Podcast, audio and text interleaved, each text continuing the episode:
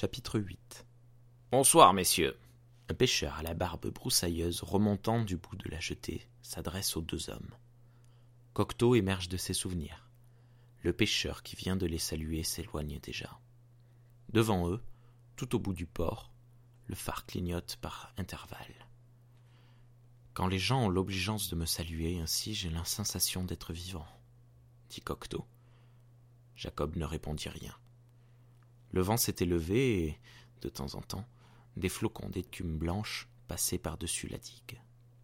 Un peu en contrebas, les bateaux au mouillage, en s'entrechoquant, faisaient un bruit entrecoupé par celui de la mer, qui, s'étirant, venait lécher la paroi des rochers, et leur écho s'intensifiait.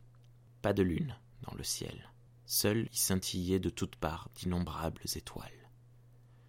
Après un long silence, Jacob lança avec candeur. Pour te sauver, je ne vois qu'un seul moyen. Tu devrais aller te confesser et recevoir l'Eucharistie.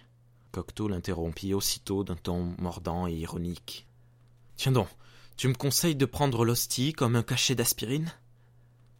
L'hostie doit être prise comme un cachet d'aspirine. C'est une façon de voir les choses. Mais je suis si triste que je n'ai même plus d'appétit. Pour moi, en ce moment, les médicaments sont meilleurs que le pain. À la condition évidemment de recouvrir au plus subtil. Jacob se replia dans un silence rageur. Au bout d'un instant, Cocteau, comme son ami l'avait fait un peu plus tôt, posa sur son épaule une main chaude et apaisante, et dit Max, tu es vraiment un ange en colère. Cela me rappelle ce poème où tu écris qu'un ange se fâche en te voyant si bête. À présent tu es devenu cet ange-là, et c'est ton tour de t'emporter contre ma bêtise. Jacob esquissa un sourire. Cocteau ajouta. Je commence à avoir froid. Si on rentrait à l'hôtel, je n'en peux plus de contempler tout cela. Tout cela?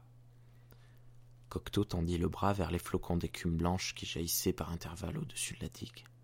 Cette mère aux cheveux blancs qui dénude ses dents blanches, sort ses griffes blanches, et surgissant de la nuit, monte en se tordant à l'assaut du brise-lames, et chaque fois pour un nouvel échec. Comme les deux hommes remontaient la rue pavée et sombre qui serpentait jusqu'à leur hôtel, Cocteau, feignant le calme, demanda soudain Max, tu as entendu parler de Louis Laloy? Louis Laloy? Louis m'a fait connaître un médicament qui ne m'est pas encore très familier, mais qui va le devenir bientôt, j'en suis sûr. Tu sais, au risque de te mettre en colère, ce médicament, c'est l'opium.